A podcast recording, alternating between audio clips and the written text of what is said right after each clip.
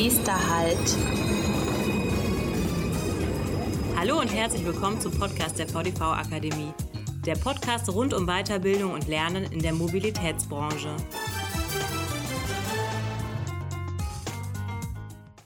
Nächster Halt, Mobilität und Bildung in Europa. Hallo und herzlich willkommen zu unserer neuen Serie Bildungstrialog. In der kommenden Zeit möchten wir in mehreren Folgen mit verschiedenen Akteuren und Akteurinnen zum Thema Bildung in der Mobilitätsbranche sprechen. Warum Trialog? Weil unsere Moderatorinnen und Moderatoren immer gleich zwei GesprächspartnerInnen haben. Mein Name ist Katharina Goy und ich bin von der VDV Akademie. Heute darf ich mit Brigitte Oyer von der UITP, dem Internationalen Verband des öffentlichen Verkehrs, und mit Eckhard Voss von WMP Consult, einer Beratungsfirma in Hamburg, sprechen. Schön, dass Sie da sind. Ja, guten Morgen, Frau Goy. Guten Morgen und vielen Dank auch für die Einladung, an diesem Podcast teilzunehmen. Wir möchten heute über Bildung im öffentlichen Verkehr in Europa sprechen.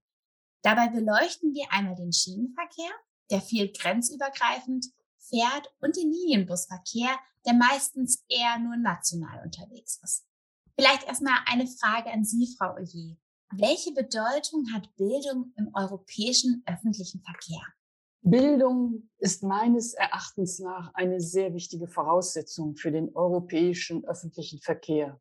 Aber, und ich denke, das ist sehr wichtig, die Anforderungen hierfür werden nicht auf europäischer Ebene festgelegt. Es gibt ein paar Ausnahmen, auf die ich noch zurückkommen werde, ein bisschen später in diesem Gespräch. Die europäischen Institutionen haben im Bereich Bildung keine Zuständigkeit. Und ich denke, das ist ganz wichtig, dass man das auch im Kopf behält. Die allgemeine und berufliche Bildung fällt in Europa in die Zuständigkeit der Mitgliedstaaten oder im Falle von Ländern, von föderalen Ländern wie Deutschland, auch in die Zuständigkeit der Länder. Also keine europäische Kompetenz. Aber jetzt kommt das Aber. Die EU hat Kompetenzen im Bereich gemeinsamer Verkehrspolitik und insbesondere auch zur Erhöhung der Verkehrssicherheit auf Straßen in Europa. Und es gibt dieses europaweite Ziel, das Sie auch in Deutschland kennen, die Anzahl der Todesfälle um 50 Prozent zu senken. Und solche Ziele haben natürlich auch einen Einfluss auf die EU-Rahmengesetzgebung. Der andere große Kompetenzbereich, der wichtig ist, jetzt in diesem Fall, ist die Freizügigkeit der Personen und der Güter in Europa zu gewährleisten. Das heißt, dass die Kommission dann eingreifen wird, wenn Hürden an den Grenzen zum Beispiel aufgebaut werden könnten durch Mitgliedstaaten. Im privaten Bereich heißt es zum Beispiel, dass man mit einem gültigen deutschen Führerschein quer durch Europa, ich meine jetzt die EU, fahren kann und dass die Fahrerlaubnis auch im Ausland anerkannt wird. Und dies ist eben dank einer Richtlinie, einer europäischen Führerscheinrichtlinie. Im professionellen Bereich, also ich spreche jetzt von Lkw-Fahrern oder auch Bussen, gibt es zusätzlich noch eine Richtlinie zur Grundqualifikation und Weiterbildung von Fahrern, die einen Rahmen für die berufliche Bildung und Weiterbildung vorgibt. Und diese Richtlinie, obwohl sie eigentlich vor allem auf den transnationalen, also den internationalen Verkehr innerhalb von Europa abzielt. Diese Richtlinie findet aber auch im ÖPNV Anwendung. Das heißt also in den Verkehrsbetrieben vor Ort. Da kommen wir auch gleich nochmal drauf ja. zurück, ein wenig später. Sie haben jetzt schon viele Punkte angesprochen. Jetzt blicke ich mal Richtung Herrn Voss. Kann man Ihrer Meinung nach die Ausbildung und Weiterbildung in den europäischen beziehungsweise in den EU-Ländern im öffentlichen Verkehr vergleichen? Ja, also zu dem Thema ein bisschen ergibt sich aus dem, was Frau Ollier gerade schon ausgeführt hat, die Schwierigkeit in den 27 EU-Mitgliedsländern auch Ländern, die EU-Recht anwenden, wie Norwegen oder auch teilweise die Schweiz, dass wir es zu tun haben in der Tat mit sehr unterschiedlichen Systemen der beruflichen Bildung. Sowohl was die Methode angeht, welche Rolle einzelne Unternehmen oder der Arbeitsplatz an sich spielt, die Verantwortung staatlicher Akteure, große Unterschiede. Und wenn ich das mal so am Beispiel der europäischen Triebfahrzeugführerrichtlinie festmachen kann, dann ähm, oder verdeutlichen kann, dann gibt es ähnlich wie im, im Busbereich seit 2007 so eine Richtlinie. Also es gibt einen einheitlich gestalteten Führerschein, einen europäischen Führerschein, aber der Teil, der wirklich identisch oder sehr vergleichbar ist, macht einen Bruchteil dessen aus, was an Inhalten erarbeitet wird und entwickelt wird. Also die inhaltlichen Erfordernisse, die geprägt sind von nationalen Inhalten und Besonderheiten, machen sicherlich 80 oder mehr Prozent der, des vermittelten Lernstoffs aus. Und das ist auch so der Punkt, wo das Thema Vereinheitlichung und die Diskussion ansetzt, auch bedingt durch Trends wie Digitalisierung, auf das wir vielleicht gleich nochmal zu sprechen kommen, Vereinheitlichung auch von, von europäischen äh, signaltechnischen Anforderungen, gibt es eben halt die Diskussion, diesen doch sehr stark national geprägten Teil zu vergrößern. Und ganz aktuell äh, ist diese Richtlinie in der Überarbeitung und wir werden vielleicht in den nächsten Jahren hier stärkere Aspekte der Harmonisierung sehen. Aber zum Beispiel dieser Lokomotivführerschein, wenn man da die Länderanforderungen äh, und die Ausbildung vergleicht, dann, dann reicht es teilweise von 60 Stunden für dieses, äh, für diesen Ausbildungsgang bis hin zu 600 Stunden. Also es gibt sehr große Unterschiede, nicht nur in der Dauer, sondern auch in den vermittelten Inhalten. Ja, auf die Herausforderungen kommen wir auch gleich nochmal.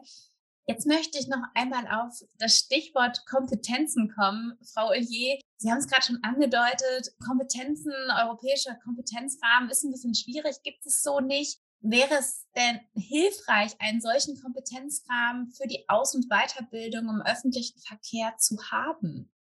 Ja, europäischer Kompetenzrahmen, ja, ich bin mir da nicht so sicher, ob äh, so etwas, jedenfalls im Straßenverkehr, ob das unbedingt erforderlich ist. Momentan haben wir im professionellen Straßenverkehrsbereich, also äh, Straßengüterverkehr zum Beispiel, aber auch der internationale Personenverkehr mit Bussen, ähm, gibt es vom europäischen Gesetzgeber Mindestanforderungen, die festgelegt wurden für die Grundqualifikation und auch für die Weiterbildung der Fahrer. Und das sind Mindestanforderungen, die erfüllt werden müssen, zusätzlich zum Führerschein. Also den Führerschein brauchen Sie eh und da gibt es auch eine europäische Richtlinie. Und zusätzlich dazu gibt es eben diese Mindestanforderungen für Grundqualifikation und Weiterbildung der Fahrer.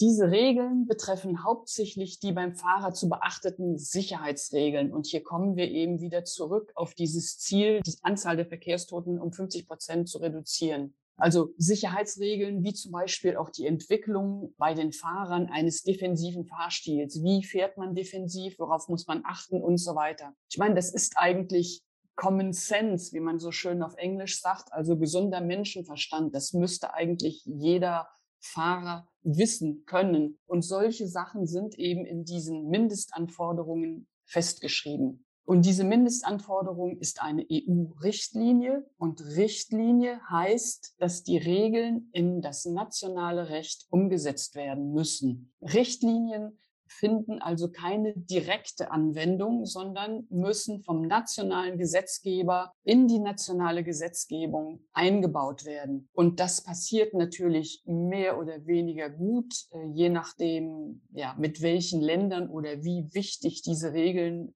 für die Länder erscheinen. Aber die Kommission natürlich auch als Hüterin der Verträge hat eine Kontrollfunktion und sie stellt normalerweise auch sicher, dass die gemeinsamen Regeln und diese gemeinsamen Regeln, das darf man ja nicht vergessen, die werden ja von den Mitgliedstaaten mitbeschlossen. Ne? Das ist also nicht etwas, was sich die EU ausdenkt und dann einfach aufstülpt, sondern diese Sachen werden von allen Mitgliedstaaten mitbeschlossen. Und die Kommission hat dann eine Prüfungsbefugnis, wenn man so will, um zu kontrollieren, ob diese Regeln auch richtig angewandt werden in den einzelnen Ländern. Also kein richtiger Kompetenzrahmen, aber Mindestanforderungen. Und ich denke, das ist wahrscheinlich auch der richtige Weg, Nämlich wir wollen ja kein total einheitliches Europa. Wir wollen sicherstellen, dass Mindestregeln europaweit beachtet werden und jeder Staat, jedes Land kann sich ja dann, kann ja dann weitere Anforderungen festlegen, wobei diese weiteren Anforderungen keine Hürde werden dürfen für den internationalen Verkehr.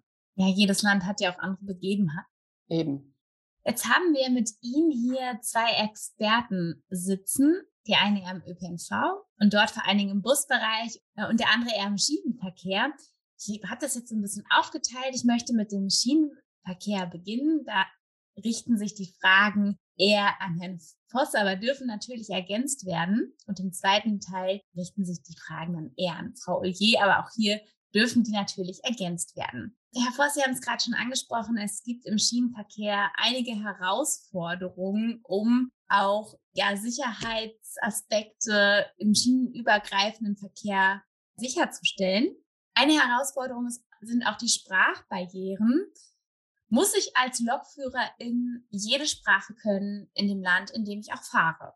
Ja, Frau Goy, also das betrifft gerade vielleicht die größte Herausforderung auch vor dem Hintergrund, dass es recht ambitionierte Ziele der europäischen Eisenbahnpolitik gibt, zum Beispiel den grenzüberschreitenden Verkehr, Nachtzugverbindungen oder auch ernsthafte Alternativen zu Flugreisen mit weniger als 500 Kilometer zum Beispiel anzubieten und ganz gezielt zu entwickeln. Und da ist man natürlich im grenzüberschreitenden Bereich und in der Tat aufgrund der hohen und es wird jeder äh, verstehen, der, der hohen Sicherheitsanforderungen muss ich mich als Lokomotivführer, wenn ich in ein anderes Land hineinfahre, da, dort sicher bewegen können. Und im Unterschied zum Straßenverkehr haben wir in der Tat nach wie vor über 20 verschiedene nationale Sicherheits- und Signalsysteme in Europa.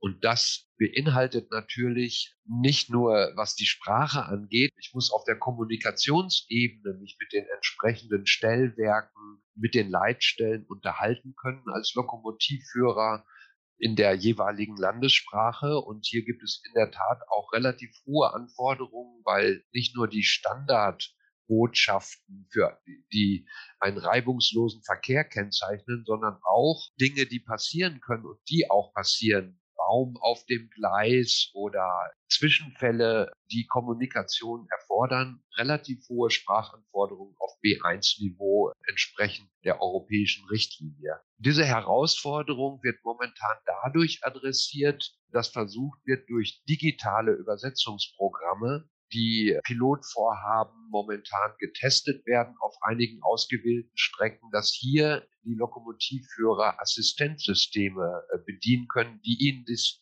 diese Kommunikation erleichtern. Das ist die eine momentane Entwicklung, die auch, wenn man in andere Branchen schaut, recht vielversprechend erscheint, aber immer nur ein Assistenzsystem sein kann, auf keinen Fall den Lokomotivführer ersetzen wird auf äh, mittelfristige Sicht hinaus. Das ist, glaube ich, auch ganz wichtig. Für mich hört sich das so an, als ob LokführerInnen wahre Sprachtalente sein müssten, wenn sie grenzüberschreitend fahren. Vielleicht erinnern sich einige ZuhörerInnen an unsere Podcast-Folge Systemwissen Bahn, die wir Anfang des Jahres ausgespielt haben. Da ging es unter anderem darum, dass der Schienenverkehr schon in vielen Teilen automatisiert funktioniert aber sobald es Störungen oder andere unerwartete Dinge gibt, die auftreten, muss der Mensch eingreifen oder auch der Lokführer in dem Fall oder die Lokführerin. Dabei sind natürlich auch die Signale sehr wichtig. Aktuell gibt es von Land zu Land da auch Unterschiede, die die LokführerInnen kennen müssen. Gibt es einen Plan, die Signale zu vereinheitlichen? Ja, also diesen Plan gibt es. Der hat auch den Namen europäisches Verkehrssicherungssystem ETCS. Das ist ein System, was eine Vereinheitlichung der Zugbeeinflussung durch die Leitstelle und ein vereinheitlichtes System in ganz Europa einführen soll. Ähm, das besteht seit rund 15 Jahren und es gibt auch seit rund 10 Jahren die Erfordernis, dass neu gebaute Strecken äh, ausgewählte Ausbauten oder jede Ausbaustrecke und ausgewählte Korridore des Schnellbahnverkehrs mit ETCS ausgerüstet werden. Das ist ein ganz zentraler Punkt, weil das bringt in der Tat eine Vereinheitlichung und ersetzt die, die nationalen Sicherungs- und Leittechnik. Die Einführung ist natürlich damit verbunden, dass, dass hohe Investitionen getätigt werden müssen und verläuft nicht so, so schnell wie vielleicht ursprünglich geplant, aber kleinere Länder mit einem großen Anteil grenzüberschreitenden Verkehr wie Luxemburg oder der Schweiz sind bereits vollständig ausgerüstet. Die skandinavischen Länder sind recht weit vorne und alle Länder, die wirklich auch in den letzten Jahren stark in den Neubau von einzelnen Trassen investiert haben, Spanien mit Hochgeschwindigkeitszügen zum Beispiel, da führt das zu großen Veränderungen. Wo es deutlich schwieriger ist, ist, äh, wenn äh, bestehende Strecken nicht nur durch Schnellbahnen zum Beispiel genutzt werden, sondern auch durch Regionalbahnen oder Güterverkehrstransporte. Da sind die, die Anforderungen natürlich viel größer. Aber es ist ganz klar ein Trend, hier äh, der Vereinheitlichung festzustellen, getrieben auch durch neue digitale Kommunikations- und Signalsysteme. Und das wird einen ganz starken Einfluss auch auf die Anforderungen äh, mit Blick auf Bildung und, und Kommunikation. Wir hatten ja eben bereits kurz darüber gesprochen, über die Sprachanfordernisse. Also das äh, ist ein großer Treiber auch, nicht nur von Vereinheitlichung, sondern auch von, von neuen Möglichkeiten, die sich da sicherlich ergeben werden. Jetzt haben wir schon über Sprachbarrieren und auch Lösungssysteme gesprochen und auch über die Signal- und Sicherheitsaspekte. Einige Lösungen wurden schon angesprochen. Gibt es weitere Lösungen, um diese Herausforderung, vielleicht auch die Herausforderung der Sprachbarriere zu meistern? Sind Austausche zwischen den Ländern irgendwie geplant, dass man vielleicht auch sagen kann, okay, ich habe jetzt mal Lust, als Lokführerin in Frankreich zu arbeiten? Ja, das ist theoretisch möglich und praktisch notwendig, denn als Lokomotivführer, wenn ich jetzt als Lokomotivführer in, in Deutschland tätig bin, im grenzüberschreitenden äh, Verkehr, dann muss ich mich auskennen, nicht nur auf einem gewissen Sprachniveau, ich hatte das schon angesprochen, sondern auch was die nationalen Besonderheiten der Signal- und Leittechnik angeht. In der Praxis kommt es selten vor. Also ist so, dass äh, Lokomotivführer in der Regel im Grenzverkehr tätig sind, aber dass aufgrund der unterschiedlichen, nach wie vor äh, unterschiedlichen nationalen Systeme oft dann nach spätestens 50 Kilometern in dem jeweiligen Land ein Fahrerwechsel äh, stattfindet und oft auch ein Wechsel der Lokomotive, weil es dann auch was die Ausstattung angeht Unterschiede gibt. Lösungsansätze momentan bestehen vor allem in diesen technischen digitalen Assistenzsystemen. Also es wird in verschiedenen Pilotprojekten sowohl auf der gesamteuropäischen Ebene sehr stark gefördert, auch durch die Europäische Eisenbahnagentur ERA, als auch in Kooperationsprojekten zwischen Unternehmen wie der Deutschen Bahn und der französischen SNCF erprobt und getestet, wie man mit digitalen Übersetzungsprogrammen zum einen standardisierte Nachrichten und, und Kommunikation ersetzen kann oder unterstützen kann. Und die technologische Entwicklung in dem Bereich ist relativ schnell. Also hier werden Hoffnungen gesetzt. Und es ist, steht zu erwarten, dass das in Zukunft eine viel größere Bedeutung, insbesondere in den grenzüberschreitenden Verkehren im Zusammenhang auch mit ETCS-Ausrüstung haben wird. Aber es wird den Lokomotivführer nicht ersetzen können.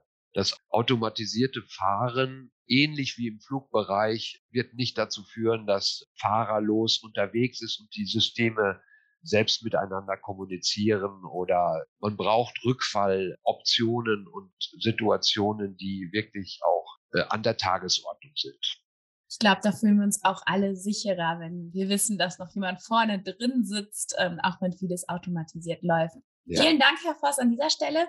Ja, Nun vielleicht darf ich, darf ich dazu noch mal ein bisschen was sagen, also vielleicht auch zu, zur Geschichte. Ich denke, es ist äh, ganz wichtig zu verstehen, warum wir jetzt äh, diese großen Interoperabilitätsprobleme haben zwischen den nationalen Staaten. Das ist einfach historisch gewachsen. Und zwar Früher, als man Schienennetze ausgebaut hat, dann hat man nur national gedacht und die wurden so ausgebaut, dass man auf keinen Fall grenzüberschreitend fahren konnte. Und das muss man vor dem Hintergrund der, der ganzen Kriege sehen, die es in Europa gegeben hat. Es sollte auf jeden Fall verhindert werden, dass diese Netze äh, von einem Nachbarland militärisch genutzt werden können. Und deswegen wurden möglichst viele Unterschiede in diese Systeme eingebaut. Und das jetzt wieder wegzumachen, also zu überbrücken, ist eben eine ganz, ganz große Herausforderung. Und jetzt nur ein Beispiel, daran kann ich mich noch erinnern, als Kind, wir sind früher immer nach Spanien gefahren mit dem Autoreisezug, in Köln eingestiegen und in Südfrankreich ausgestiegen, obwohl wir nach Spanien wollten. Also der, der Verkehr zwischen Deutschland und Frankreich ging einigermaßen. Maschine, die, die Lok, Lok musste aus, ausgewechselt werden und das Personal wurde ausgewechselt. Aber gut, wenn man schläft, ist das alles kein Thema, kein Problem. Und wir sind dann äh, im Süd, also im Süden von Frankreich angekommen mit dem Auto. Und der Zug konnte nicht weiterfahren, weil die Spurbreite eine andere hm. ist in Spanien. Das heißt, okay. es ging überhaupt nicht und es geht heute noch nicht, ne? nämlich die Spurbreiten sind immer noch unterschiedlich. Und man musste dann eben das Auto vom Zug holen und dann mit dem Auto weiterfahren. Das zeigt so wirklich die Probleme, die Problematik auch zwischen Schiene und Straße. Straße ist eigentlich sehr viel einfacher und die Probleme wurden auch sehr viel schneller gelöst, als es auf der Schiene der Fall ist. Mittlerweile gibt es Neubaustrecken, TGV, also diese Hochgeschwindigkeitszüge. Und man kann mittlerweile von Paris zum Beispiel gibt es einen Zug, TGV, der fährt bis nach Barcelona. Das ist kein Problem mehr. Ne? Der, fährt, der fährt über die Grenze, no problem. Aber das sind eben nur diese Neubaustrecken, ne? die, mhm. die, die, die Schnellstrecken. Alles andere hat eben noch, ist eben noch behaftet mit diesen unterschiedlichen technischen Systemen, die ganz bewusst damals in die Systeme eingebaut wurden und womit wir heute eben, ja, viele Probleme haben. Vielen Dank für die Ergänzung. Super spannend, auch mit der persönlichen Anekdote. Jetzt möchten wir mit dem Nahverkehr und dem Busverkehr weitermachen. Frau hier, Sie beschäftigen sich ja unter anderem auch mit den sozialen Aspekten der beruflichen Bildung auf europäischer Ebene. Was sind da die Kernthemen, wenn wir an die Ausbildung zum Busfahrer, zur Busfahrerin denken?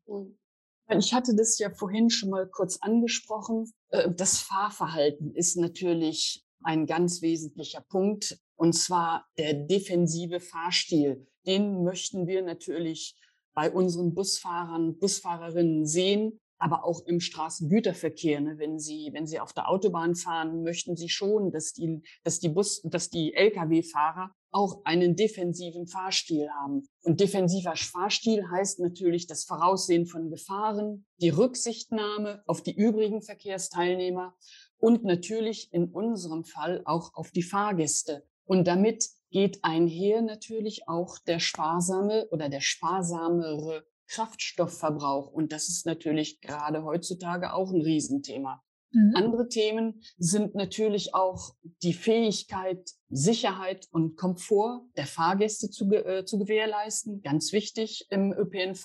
Unsere Fahrer und Fahrerinnen sollen natürlich auch Notfallsituationen richtig einschätzen können, also erkennen können und richtig einschätzen können, richtig reagieren Sie sollen natürlich auch mit den Fahrgästen einigermaßen umgehen können und zum Teil haben Fahrgäste auch leider ab und zu ein aggressives Verhalten und äh, der Fahrer sollte dann schon mit solchen Fahrgästen auch in gewissen Rahmen umgehen können, vielleicht auch die Fähigkeit haben zu Deeskalation von solchen Situationen. Also diese ganzen Themen werden natürlich dann auch in der Ausbildung und auch in der Weiterbildung angesprochen mit den Fahrern. Und ähm, in der europäischen Regelung sind eben auch Weiterbildungsmaßnahmen erforderlich. Es ist zwar nicht sehr viel, aber immerhin, sie sind festgelegt, das sind Mindeststandards und solche Sachen werden dann mit den Fahrern angesprochen. Mhm. Das ist natürlich jetzt der menschliche Teil oder der Teil, der mit Menschen zu tun hat. Aber es gibt natürlich auch immer mehr in unseren Bussen Fahrerassistenzsysteme. Die werden eingesetzt, um den Busfahrern zu helfen, den Bus sicherer, energiesparender und komfortabler auch für den Fahrgast zu fahren. Wir sind auf europäischer Ebene auch viel im Gespräch mit den ähm, Arbeitnehmerverbänden und da wird uns dann gesagt, zum Teil ja, aber man muss natürlich aufpassen, dass es keine Reizüberflutung gibt für den Fahrer durch zum Beispiel schlecht gestaltete Fahrerassistenzsysteme oder zu viele mhm. Fahrerassistenzsysteme mhm. im Bus. Ein weiterer kritischer Punkt aus Arbeitnehmersicht ist natürlich auch der Einsatz von Technologien, die bestimmte Daten erfassen und zum Beispiel das Fahrverhalten. Ne? Diese Fahrerassistenzsysteme speichern auch bestimmte Sachen. Und es ist eben wichtig, dass eben auch die Gewährleistung von Datenschutz und auch die Einhaltung der Privatsphäre sichergestellt wird. Und das ist besonders wichtig bei den Überwachungssystemen, äh, die es ja zum Teil in Bahnhöfen, also Kameras in Bahnhöfen, aber auch in Fahrzeugen gibt. Insbesondere bei der Erfassung dieser Daten und so haben wir das dann auch mit, mit den Arbeitnehmerverbänden besprochen, sollte auf jeden Fall vollständige Transparenz da sein. Das heißt also, unsere Mitarbeiter müssen wissen, was wird erfasst und wozu dient es.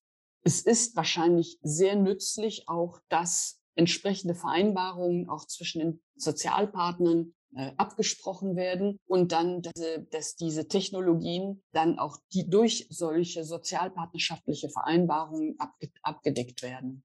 Ähm, solche Themen zum Beispiel sind dann auch Gegenstand von gemeinsamen Empfehlungen, die wir mit den europäischen Sozialpartnern, also die UITP mit der ETF, so heißt der ähm, europäische Arbeitnehmerverband, abgesprochen werden und niedergeschrieben werden. Und in Deutschland sind natürlich solche Themenbereiche wahrscheinlich ausreichend abgedeckt. Aber dies ist eben nicht immer überall in Europa der Fall. Und wir sind ja, wie Sie wissen, ein internationaler Verband. Das heißt also, dass wir dann schon Best Practices versuchen zu sammeln und dann auch weiterzugeben, damit sich die Länder oder die Verkehrsbetriebe, die vielleicht noch nicht ganz so weit sind, einfach sehen können, wie kann man mit diesen Themen umgehen.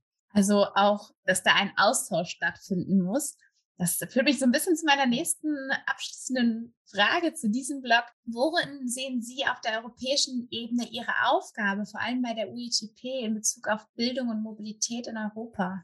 Ja, das ist eben der Erfahrungsaustausch. Ich denke, mhm. das ist wirklich ganz grundlegend eine ganz wichtige Aufgabe, äh, dass wir diesen Erfahrungsaustausch zwischen unseren Mitgliedern ermöglichen, dass wir auch die Kontakte herstellen zwischen den Mitgliedern. Ne? Und äh, wir organisieren eben Arbeitsgruppen, äh, Komitees, aber auch Konferenzen, zu denen wir dann relativ breit einladen und wo dann die Mitglieder erstmal austauschen können, ihre Fragen stellen können und dann auch äh, direkten Kontakt mit anderen Verkehrsbetrieben äh, aufnehmen können, um vielleicht bestimmte Fragen dann weiter zu bearbeiten. Was wir machen, wir sammeln normalerweise diese Good Practice Beispiele. Ich weiß es nicht, wie man das übersetzen kann.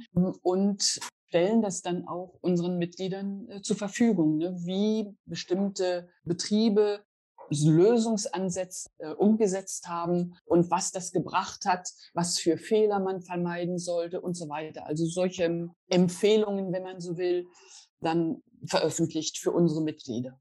Mhm.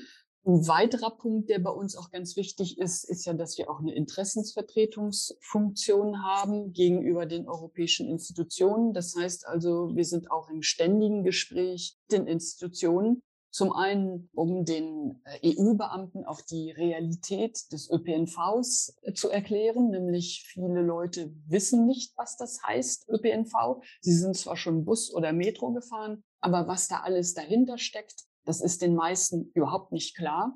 Und das erklärt dann auch, es ist ja Teil unserer Lobbyarbeit, wenn Sie so wollen, dass wir dann auch äh, bestimmte Vorstellungen seitens der EU die einfach nicht umsetzbar sind und dann im Gespräch eben versuchen, solche Ansätze dann auch abzuändern. Wir sind selbstverständlich auch im Gespräch mit unseren Mitgliedern, die ja dann auch auf dem Laufenden gehalten werden sollen, mit welchen äh, Änderungen zu rechnen ist in, in der europäischen Gesetzgebung und dann auch, welche Änderungen vielleicht aus ÖPNV-Sicht wünschbar oder wünschenswert wären und welche nicht. Also das sind, mhm. das ist wie schon gesagt, ein, wir sind so eine Art Go-Between zwischen einerseits den Betrieben und andererseits den Institutionen. Also dass man einfach ja, da auch eine Kommunikation herstellen kann, so dass man sich vielleicht auch ein bisschen besser versteht und vielleicht dann auch im Endeffekt die, die Gesetzgebung dann auch passender gestaltet für den, für unseren Sektor. Vielen Dank. Abschließend möchte ich noch eine Frage an Sie beide richten, gerne kurz und knapp beantworten. Herr Voss, erstmal an Sie. Was wünschen Sie sich für die Aus- und Weiterbildung im öffentlichen Verkehr in Europa? Kurz gefasst, mehr Austausch. Mehr Austausch und die Entwicklung bei allen Unterschieden zwischen den Aus- und Weiterbildungssystemen, die Entwicklung von Formaten, äh, die auch vielleicht einen Einfluss auf die nationalen Systeme haben. Ein Beispiel hierfür, auch in Ergänzung zu dem, was gerade Frau Ollier gesagt hat, die Bedeutung der europäischen Sozialpartner wie UITP oder im, im Schienenverkehr ist es die CER, ebenfalls mit der europäischen Arbeitnehmergewerkschaft im Transportwesen, ähm, haben gerade ähm, mit anderen Partnern, mit über 30 Partnern auf der europäischen Ebene, auch aus Anlass des europäischen Jahres der Eisenbahnen im letzten Jahr, ein großes Projekt zur Entwicklung einer längerfristigen Strategie im Bildungsbereich gestartet. Und das ist meines Wissens erstmalig eine Initiative, wo es ganz konkret um die Weiterentwicklung von Berufsprofilen angesichts auch Interoperabilität als Herausforderung und angesichts des technologischen Wandels geht. Und das Projekt läuft noch bis 2024 und es ist insofern wichtig, weil es bislang eher punktuelle Zusammenarbeit gibt. Aber es, was fehlt, ist eigentlich ein europäischer Kooperationsrahmen, der ganz gezielt den Austausch von Personal, die Möglichkeit, auch in einem anderen Land ein Praktikum zum Beispiel zu absolvieren oder ganz gezielt darauf abhebt, auch mal länderübergreifende Bachelor- oder Masterstudiengänge in, in äh, eisenbahnspezifischen Berufen anzubieten. Also so etwas braucht es viel, viel mehr. Und ich könnte mir vorstellen, dass durch die besondere Bedeutung auch des Schienenverkehrs gerade der Eisenbahnsektor auch zu einem Vorreiter werden könnte weil auf der europäischen Ebene der soziale Dialog sowohl zwischen Arbeitgebern und Gewerkschaften als auch die länderübergreifende Kooperation auf Arbeitgeberseite sehr, sehr gut funktioniert. Es ist ein positives Beispiel, zum Beispiel auch mit einer Vereinbarung im letzten Jahr im Eisenbahnsektor zur Förderung von, von Frauen insgesamt, aber auch von Frauen in technischen Berufen, das stimmt mich äh, sehr optimistisch, was die Zukunft angeht, bei allen Schwierigkeiten, mit denen wir heute konfrontiert sind. Das klingt sehr gut. Frau Ollier, was wünschen Sie sich?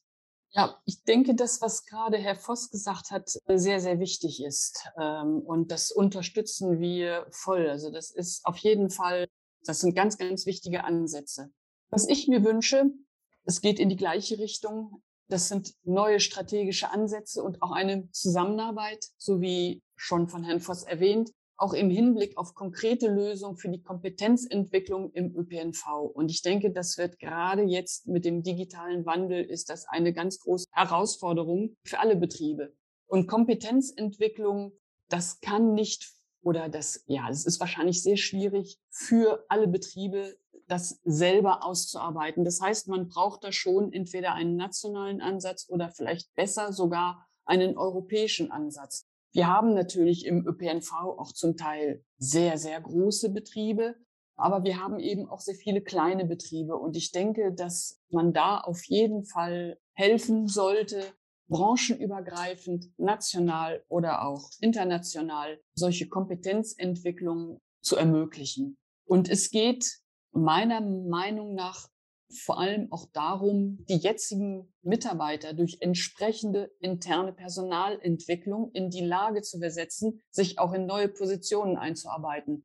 Klar, wir haben einen Personalmangel. Das heißt, äh, momentan versuchen auch viele Betriebe, das Personal mit den benötigten Kompetenzen auf dem Arbeitsmarkt zu finden. Das ist sehr schwierig nicht nur für uns, sondern das ist momentan, denke ich, für viele Branchen sehr schwierig. Deswegen ist auch diese interne äh, Personalentwicklung umso wichtiger, dass man das richtig ansetzt und dass man das auch richtig umsetzt, vor allem, damit die ganzen Veränderungen, die jetzt mit dem digitalen Wandel stattfinden und es wird sich, ich sag mal, jede einzelne Position, es wird keine Position geben im Betrieb, die, die davon nicht berührt wird, ist das natürlich eine Riesenherausforderung. Und in diesem Bereich ist es natürlich wichtig und sicherlich auch sehr lehrreich, einfach mal über die Grenzen zu gucken, ne? in Europa, aber auch auf andere Kontinente. Und zum Beispiel Südostasien, insbe insbesondere Singapur ähm, oder, oder die anderen Riesenstädte in China, da gibt es zum Teil sehr interessante Qualifikationsprogramme, die spezifisch auch auf den ÖPNV ausgerichtet sind.